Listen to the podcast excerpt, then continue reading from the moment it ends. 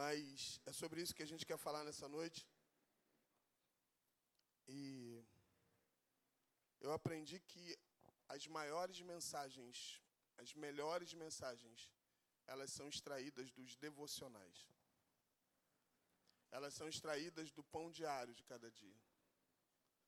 Quando você prepara uma mensagem, não, eu vou pregar tal dia, e você prepara para pregar, Deus pode te usar, eu não tenho dúvida disso. Mas quando as mensagens saem do seu devocional, e aí o teu Deus te inspira para poder você transmitir aquilo que ele colocou no teu coração, fica melhor. Então a gente precisa criar hábito de ter devocional. Hábito de todos os dias ler a palavra de Deus. A gente já falou isso várias vezes, mas a gente sabe que a mesma necessidade que eu tenho do meu corpo, da minha humanidade, das necessidades diárias, eu também tenho necessidade no meu espiritual diário. E a necessidade, ela, ela vai preenchendo todos os espaços através da palavra, através do jejum, através da oração. Só assim a gente consegue se manter e a gente observar e saber que nós, seres humanos, né? Já viu quando as pessoas falam assim, eu sou, eu sou um ser humano? Nós, ser, que somos seres humanos, também somos seres espirituais. Que o nosso espírito precisa ser alimentado para que possamos ver, para que possamos ouvir, para que possamos tocar, não somente naquilo que vemos, mas além daquilo. E a mensagem que Deus colocou no meu coração é uma mensagem muito simples, muito conhecida. Eu não sei se, se você já ouviu falar dessa história, mas eu tenho certeza que de alguma forma, um bate-pronto, alguém falou, alguém mencionou, porque eu sei que histórias elas ficam gravadas na nossa mente e, quando a gente ouve uma história, a gente muitas vezes, quando é lido novamente, a gente lembra. E essa história está registrada no livro de Daniel, capítulo 3. Como eu disse para vocês, essa pregação saiu de um devocional. Lendo o livro de Daniel, me deparei com, esse, com essa é, história bíblica que a gente vai compartilhar aqui nessa noite. 3,16. Eu estou na King James, tá?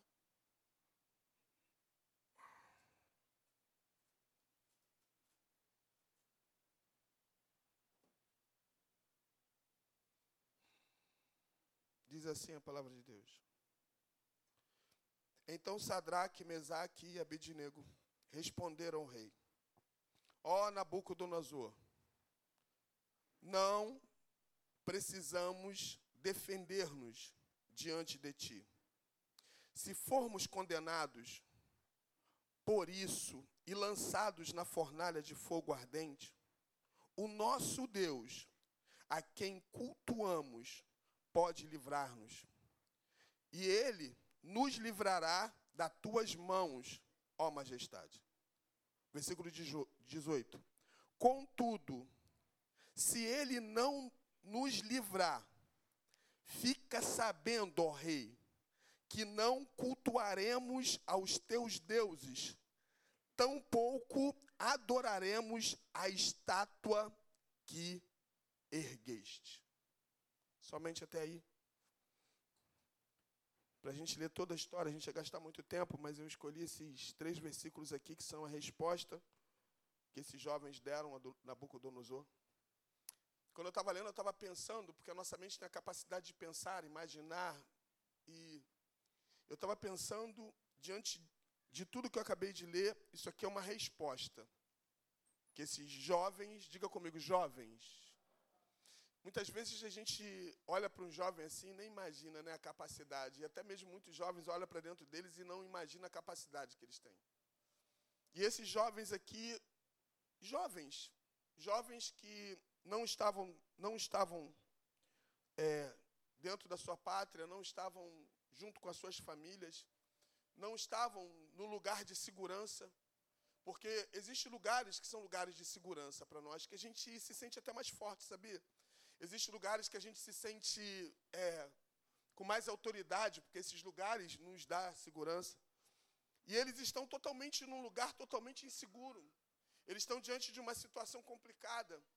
Porque nada mais, nada menos, eles estão dando uma resposta aqui a um rei muito poderoso.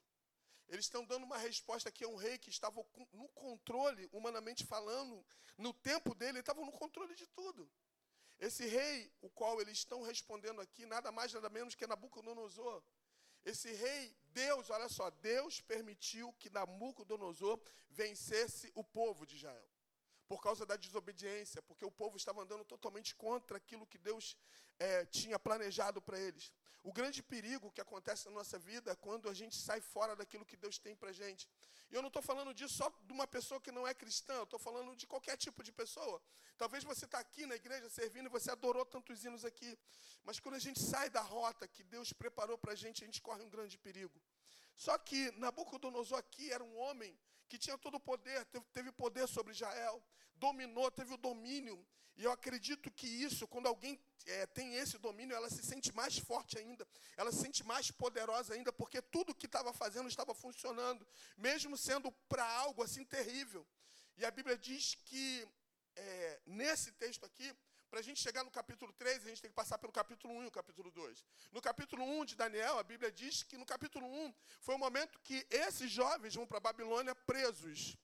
Presos, levados para poder servir, servir Nabucodonosor. Uma coisa que eu estava pensando, estudando e lendo, eu descobri que Nabucodonosor era muito inteligente. Porque dentro da Babilônia ele não tinha encontrado jovens com tanta inteligência quanto os jovens que tinham em Israel. E ele, de alguma forma, descobriu que lá tinha alguns jovens inteligentes e trouxeram esses jovens para a Babilônia, porque a meta dele era preparar esses jovens para, depois de alguns anos, esses jovens servi-lo. Servi-lo trazendo resposta, servi-lo porque ele queria ser rodeado de pessoas inteligentes. Você gosta de ficar rodeado de pessoas inteligentes? É muito bom, né? Porque a gente encontra a resposta, porque a gente encontra a saída, é assim que ele queria. E nada, nada de errado nisso. E a Bíblia diz que esses jovens eram jovens. E quando a gente fala de jovens, sabe, parece que o nosso coração fecha na geração que a gente está vivendo. Porque esses jovens aqui, eles sabiam o que queriam. Eles sabiam, sabiam de verdade o Deus que eles serviam. E eles tinham confiança no Deus que eles serviam. E a vida deles não era tão importante. Não era tão importante porque a vida deles só tinha importância porque eles se submetiam a esse Deus que é todo poderoso. Parece estranho isso, parece que essa é uma história, parece que isso nunca aconteceu, parece que esse texto é uma fábula. Porque a gente olha para uma realidade de hoje, uma realidade totalmente diferente. Gente, aqui, esses jovens, eles não estavam enfrentando Nabucodonosor. Eles só estavam falando o seguinte: olha, a gente não se curva diante de ti. A gente não se curva diante da tua imagem. Porque o que, que ele fez? Nabucodonosor, ele, no capítulo 2, ele, é, ele teve um sonho. E ele teve um sonho de uma estátua, e a Bíblia diz que Daniel revela isso. Só que quando chegamos no capítulo 3, ele decidiu construir uma estátua. E nessa estátua que ele construiu, ele chamou todas as autoridades para poder apresentá-los e fazer uma inauguração da estátua. E nessa inauguração ele chamou os homens poderosos da sua época. Só que uma coisa me chamou a atenção no texto aqui, depois você vem em casa me chamou a atenção que no dia da inauguração tinha um apresentador lá. Já viu aqueles apresentadores de festa? Aqueles apresentadores nas festas que eles fazem o cerimonial? Já viram? Aqueles que quando o aniversariante chega, aplauda a gente, né? Não é isso? E aqui era um homem chamado como Arauto. E quando chegou, né, o Arauto fez aquela apresentação da estátua, eu estava percebendo nesse texto, não sei se você já leu e já observou os detalhes, e a gente vai bater um papo grande na célula terça-feira, que a gente vai desmiuçar melhor isso. Eu convido você para estar na célula. Não fique em casa, não, querido. Vem para cá para a gente desmiuçar isso, porque vai ser legal, vai trazer muito conhecimento e vai trazer muita estratégia para nós. E a Bíblia diz que esse arauto ele, ele faz o seguinte: Gente, diante da estátua, pelo que observei aqui, pelo que observei, não foi Nabucodonosor que pediu para todos se curvarem. Nabucodonosor queria que todas as autoridades conhecessem a estátua, porque ele queria apresentar. Mas só que o arauto falou assim: Eu quero que todos, todos se curvem diante da estátua que o rei construiu, mandou construir. Só que, se você observar a continuação do texto, de alguma forma, sabendo que Nabucodonosor, ele gostou daquilo, gostou do poder que ele estava vivendo, gostou daquele momento poderoso, entre aspas, poderoso, o que, que aconteceu? Ele gostou daquilo. E ele não fez nenhuma reivindicação, ele, ele Deixou acontecer. O poder dele estava nas mãos dele. Por que não se curvar diante da estátua? E aí, a partir disso, a ordem foi que todas as pessoas tinham que se curvar diante da estátua de Nabucodonosor. Todos, sem exceção nenhuma.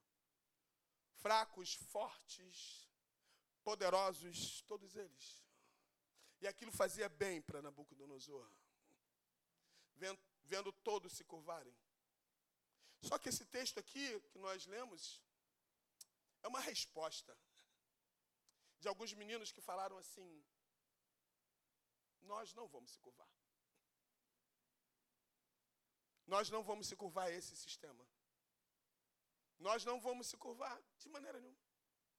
Só que eles foram educados. Nabucodonosor, olha só. Nós não estamos precisando de defesa. Uau! Você parou para pensar nisso? Nós não estamos precisando que ninguém nos defenda. Quando você conhece o verdadeiro Deus de verdade, você sabe quem defende todas as suas causas. Você sabe muito bem. Quando você se entrega para Deus de verdade, você pode estar passando a pior causa da tua vida. Existe um Deus que te justifica. Mas para isso a gente tem que conhecê-lo de verdade. Para isso a gente tem que se submeter a Ele. E isso para eles já era normal. Sabe qual é a normalidade de um cristão de verdade? É se submeter todos os dias à vontade do nosso Deus. Porque a Bíblia diz, sabe o que a Bíblia diz? Que quem se submete? Quando a gente se submete a Deus, o diabo, ele foge de nós. E a Bíblia diz que eles falaram: olha, Nabucodonosor, não precisamos nos defender diante de ti, não precisamos de defesa. Só, vamos dizer, só quero dizer uma coisa para você, Nabucodonosor. O único que pode nos livrar é o Senhor. E nós só cultuamos ao nosso Deus. Mas, contudo, se Ele não nos livrar, fica sabendo, ó Rei, que nós não cultuaremos aos teus deuses, tampouco adoraremos a estátua que tu ergueste. Cara, isso é radical demais. É ou não é? Você que está aqui me ouvindo? Você que está em casa me ouvindo? Ele está falando de duas coisas aqui. Primeira coisa, ele está falando da estátua, que ele não ia se curvar, e nem diante do Deus de Nabucodonosor. Ele não mexe só com a estátua, ele mexe também com Deus de Nabucodonosor. O negócio piora. O tema dessa mensagem, como eu disse, é fé e confiança. Quando eu entrego a minha vida a Deus de verdade, tem que ser produzido isso dentro da gente: fé e confiança. Se não for produzido isso na nossa vida, está errado. Não fica triste que eu vou falar, você não, não valeu de nada. Você cantar, você adorar, você vir aqui, não valeu de nada. Porque você só consegue enxergar esse Deus através da sua fé. Mas, pastor, como é que funciona essa parada de fé aí? Essa parada de fé funciona assim, ó. A fé vem pelo ouvir, ouvir a palavra de Deus. Aí depois que você ouve a palavra de Deus, você coloca em prática. Porque quando você coloca em prática aquilo tudo que você ouviu através da fé, você começa a enxergar através da sua prática, através das suas atitudes e através da sua confiança nele. Só que eu não li a continuação, mas eu vou falar para vocês aqui porque é muita muita informação que tem aqui. A Bíblia diz o seguinte, que Nabucodonosor ele fica muito irado com a, com a resposta deles. Porque Nabucodonosor ele não estava acostumado a isso. Nabucodonosor não estava acostumado a ouvir alguém não aceitar o que ele tinha mandado. Nabucodonosor dava ordem. E todos tinham que obedecer, não importa. Mesmo se fosse algo bom ou ruim, todos tinham que obedecer. Mas ele encontra três jovens Porque eles não se curvam diante da Nabucodonosor. E quebra um ciclo na vida de Nabucodonosor, porque há muito tempo ninguém conseguia, ninguém conseguia dar uma resposta negativa para ele. Ai, isso é poderoso demais. Ali quebra-se quebra-se uma sequência, podemos dizer, de vitória. Não tem um time que está ganhando, quebrou uma sequência de vitória. Porque ali esses jovens falam assim: não, não, não, não, não. Está todo mundo se curvando, mas nós não vamos se curvar. Está todo mundo fazendo, mas nós não vamos fazer. E é muito legal a gente ter essa visão, esse, esse posicionamento, porque hoje é muito fácil, todo mundo está fazendo, você faz, todo mundo está indo, você vai fazer. Mas aqui eles não estão preocupados com as pessoas que estão fazendo, até porque eles nem citam as pessoas, os, as autoridades e todos que se curvam diante da imagem. Só que eles não se curvam, porque eles só se curvam só diante do seu Deus. Você está conseguindo entender aqui? Nós não vamos se curvar. E o ódio, a raiva, a ira, preencheu a vida de Nabucodonosor e falou: então tá, é. É isso mesmo. A decisão é essa. Nós vamos fazer o seguinte, com muita ira. Eu estou calminho, mas ele tá, devia estar tá muito nervoso. Nós vamos lançar vocês na fornalha. Só que tem uma coisa, tem um detalhe essa fornalha vai ser aquecida sete vezes mais. Diz a história que essas fornalhas elas já eram super, já tinham super aquecimento. Imagina sete vezes mais. Imagine sete vezes mais. A ponto que ele pega alguns homens mais fortes e quando lançam, existe um detalhe no texto, quando eu estava no meu devocional vendo, achei espetacular. Porque antes de lançá-los, eles foram amarrados. E quando eles foram lançados dentro da fornalha, eles foram lançados por esses homens fortes e eles caíram dentro da fornalha amarrados. Imagine só. Só que logo no começo, já viu quando tem um ditado que fala assim: quem sabe ler um pingo é letra? Não é? Imagine só. Logo, quando jogaram eles, os homens fortes que lançaram eles dentro, Diego, morreram. Acredito, não foi nem pela chama, foi pelo aquele aquecimento que tem. Já viu aquele, aquela quintura? Eles já morreram, os homens. Só que era para todo mundo morrer. Mas aqueles jovens foram lançados, amarrados, porque a condição deles era, ela, era essa. Mas quando eu conheço a minha posição, a minha condição não me governa mais. Uau! E eles foram, a condição era amarrado na dependência total de Deus. E eu sei que hoje aqui existem pessoas que precisam entender e saber que a melhor coisa que existe é depender exclusivamente desse Deus. Uau! Aleluia! Eles estavam amarrados e, e foram lançados, jogados, e eles caem amarrados. Aí começa a loucura. Aí começa a loucura a acontecer. A Bíblia diz que eles estavam amarrados. Diga comigo, eles estavam amarrados. Sabe por que eu estou repetindo? Para você entender aqui o milagre. Diga assim, eles estavam Valeu, vocês são bons mesmo. Top, arrasaram muito. E aí, olha só. Eu acho, eu acho que já chamou a atenção de Nabucodonosor. Porque, olha só, imagine só. Quando lançam, os que lançaram morreram. E eles que foram lançados estava tendo algum tipo de movimento, isso chama a atenção de Nabucodonosor. Porque olha só, o normal, o natural, o humano, era para todo mundo ali, ó, está torradinho. Mas o sobrenatural, aquilo que nossos olhos humanos não conseguem enxergar, mas os espirituais conseguem. Aqueles que acreditam através da fé. Você está aqui nessa noite, você crê nessa palavra que está tá ouvindo aqui, você crê?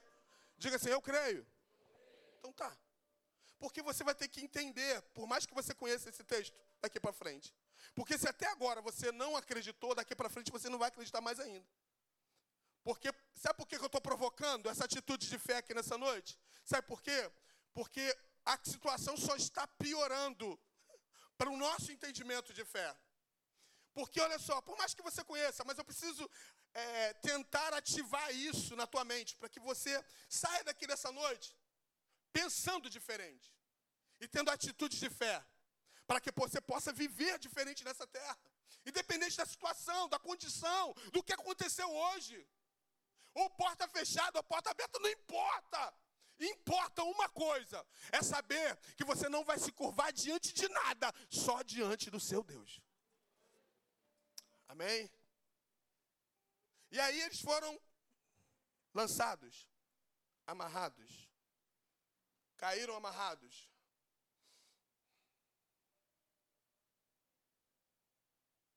Só que Nabucodonosor, ele viu tantas coisas na vida, tantas vitórias, ele presenciou tantas coisas, mas o que ele viu a partir dali, ele nunca tinha visto.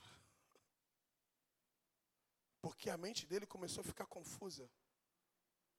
A ponto de perguntar às pessoas: Nós não lançamos três, mas eu vejo quatro. E esse quarto é semelhante ao Filho dos deuses. Eu sinto a presença dele aqui nessa noite. Já viu aquela situação? Me catuca aqui, me dá um beliscão. Ei, vem cá. Eu preciso de mais testemunhas. Tinha um coral lá, tinha um coral. Se você observar, tinha um coral, porque ele falou assim: Quantos nós lançamos? Não foi três? E eles responderam: Sim! Mas eu vejo quatro.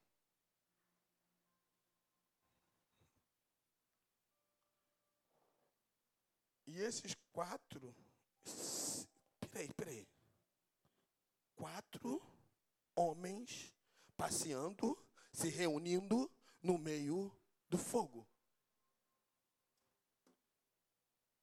Faz conta com isso aí. Isso é doido. Imagina só.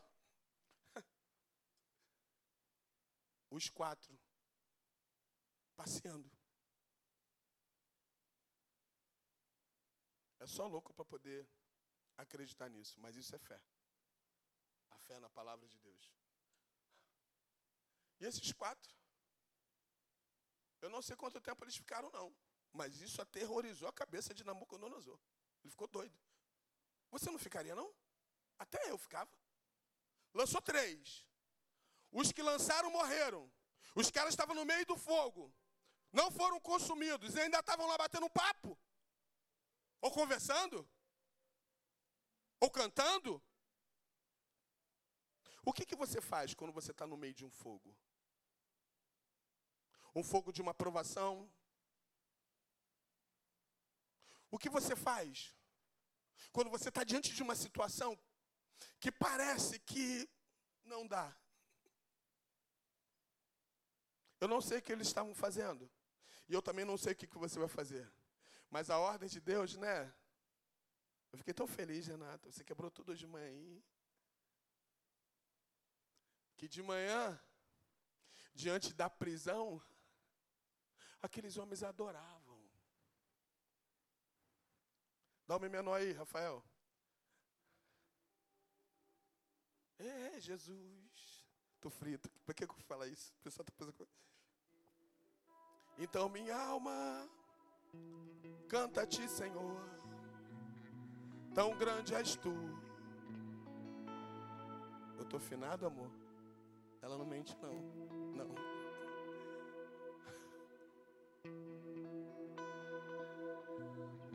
Amo essa igreja. Oh, Jesus. Vocês me salvam sempre. Uh! Se você está no meio do fogo, você vai fazer o quê?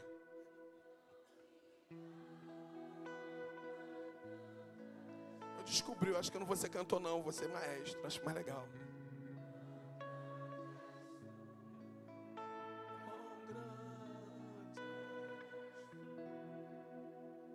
Você já parou para pensar que quando a gente está diante de uma grande dificuldade, quando a gente começa a adorar, uma paz entra dentro da gente? Aí você fala assim: da onde veio essa paz? Essa paz só o Senhor pode dar. Porque Ele é a própria paz. E aí o que, que acontece, Maico? Os caras estão lá e Nabucodonosor fica doido. Nabucodonosor começa a gritar: Sadraque, Mesaque, Abidnego, vem, vem para cá. E ele dá ordem àqueles homens. Porque, olha só, em primeiro plano o foco era a estátua, Paulinho. Em primeiro plano era a estátua de Nabucodonosor. A, a estátua já ficou desfocada. Quando a presença de Deus está na nossa vida, tudo que aponta aqui para a terra vai ser desfocado. Porque o foco vai ser o reino dele, a vontade dele. Uau! E aí o que, que acontece? Não se lembravam mais da estátua. Só que aqueles presidentes, aquelas autoridades, eles fizeram, sabe o que, que eles fizeram? Eles foram ver, por ordem da Nabucodonosor, começa a observar aí. Porque sabe o que, que aconteceram? Eles começaram a vasculhar para ver se a, a, a roupa deles tinha, tinha em chamas, ou tinha se deteriorado, o cabelo, ou alguma peça que ele entraram. Você sabe o que aconteceu? Nada, nada, nada. Quem trabalha com o cabelo aqui, levanta a mão. Você já viu aqueles cabelos pegando fogo, assim, pente quente? Já viu que dá um cheiro? Nem isso, filho. Nem um cabelo tinha cheiro de fogo, de fumaça. Só que tem uma coisa que me chama a atenção aqui. Vocês lembram como eles foram lançados? Amarrados. A Bíblia não fala isso, mas eu acho que a única coisa que o fogo serviu para queimar todas as amarras e fazer com que eles fossem livres. Porque depois, se você observar o texto, eles não estavam mais amarrados. Entraram amarrados e o fogo, ele fez o seu papel. Queimou todas as amarras. E a Bíblia diz que esses homens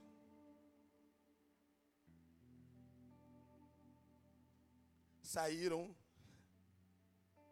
sem nenhum dano. E aí o discurso mudou. O discurso mudou.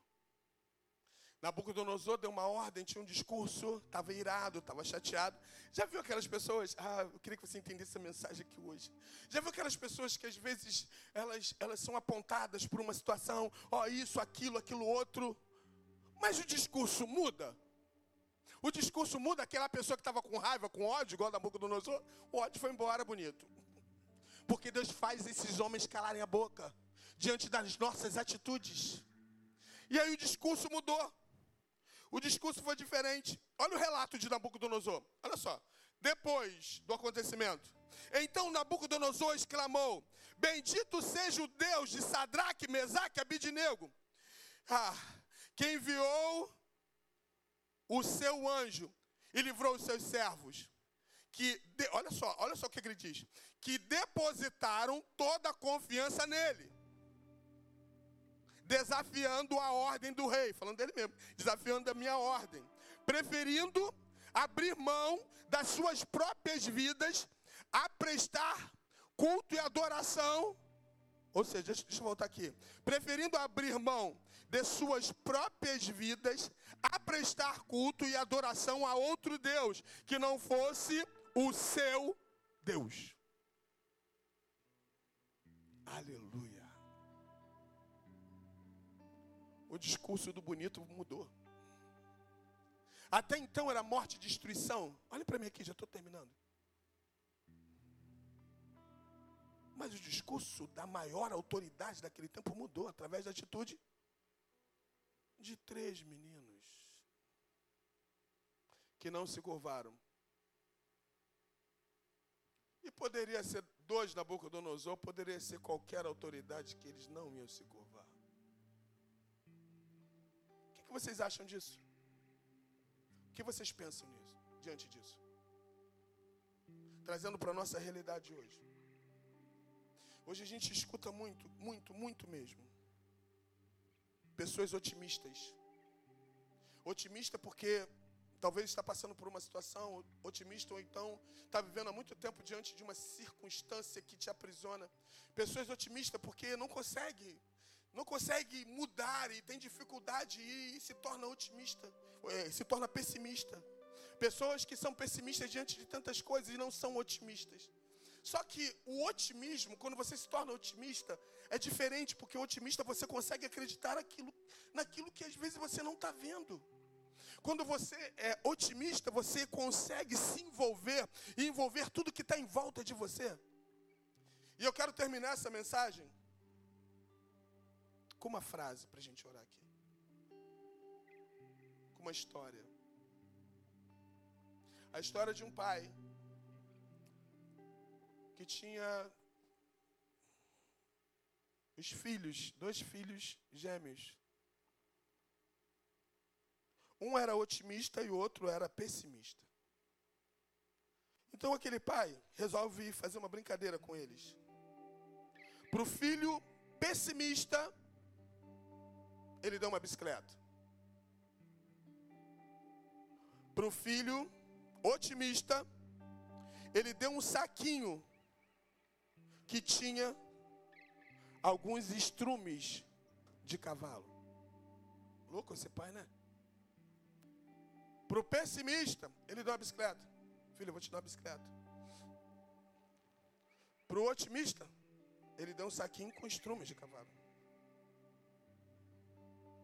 E ficou observando aquele pai o que está aqui ia acontecer. O filho pessimista olha para a bicicleta e começa a se lamentar. Uma bicicleta? Eu vou cair dela. Eu não vou conseguir ficar em cima dela. Eu vou cair. Eu vou bater minha cabeça, vou entrar em coma e, e ser uma pessoa tetraplégica o resto da minha vida. Por que o senhor me deu essa bicicleta? O pessimista. Talvez você tá, tá assim, né? Caramba, que isso? Uma bicicleta assim. Mas às vezes nós somos muito parecidos com esse rapaz aqui. E o filho otimista?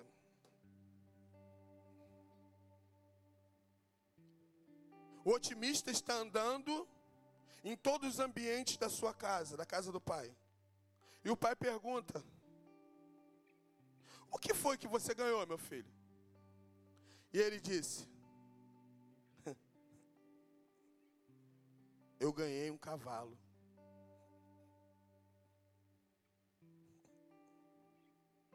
Eu só não sei onde ele está, mas eu estou procurando até achá-lo.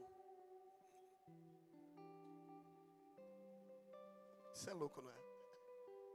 Final da história aqui. Para o pessimista, toda oportunidade é uma dificuldade. Para o otimista, em qualquer dificuldade há uma oportunidade.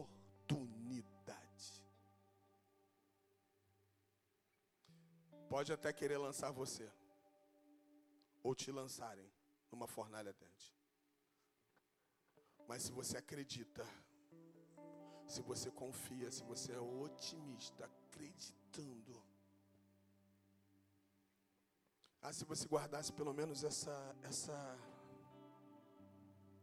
essa última palavra aqui, ser otimista, ser otimista, preciso essa frase, ser otimista. Eu preciso ser otimista, não pessimista. Eu preciso acreditar que Deus tem algo louco para fazer na minha vida, na minha casa, nos meus sonhos, nos meus projetos. Queridos, não adianta. Não adianta a gente fugir da grandeza desse Deus que é poderoso demais. A gente costuma falar de critérios aqui, os critérios dele são demais. Se você observar esse texto aqui, em nenhum momento, só mesmo dentro da fornalha que ele aparece, mas em nenhum momento antes desse momento de dificuldade que processou a eles serem lançados de maneira nenhuma. Deus não fala com eles nada disso. Talvez você está aqui nessa noite, Deus não está falando comigo diante disso, diante daquilo, diante daquilo outro. Queridos, mas você não precisa que Deus fale com você.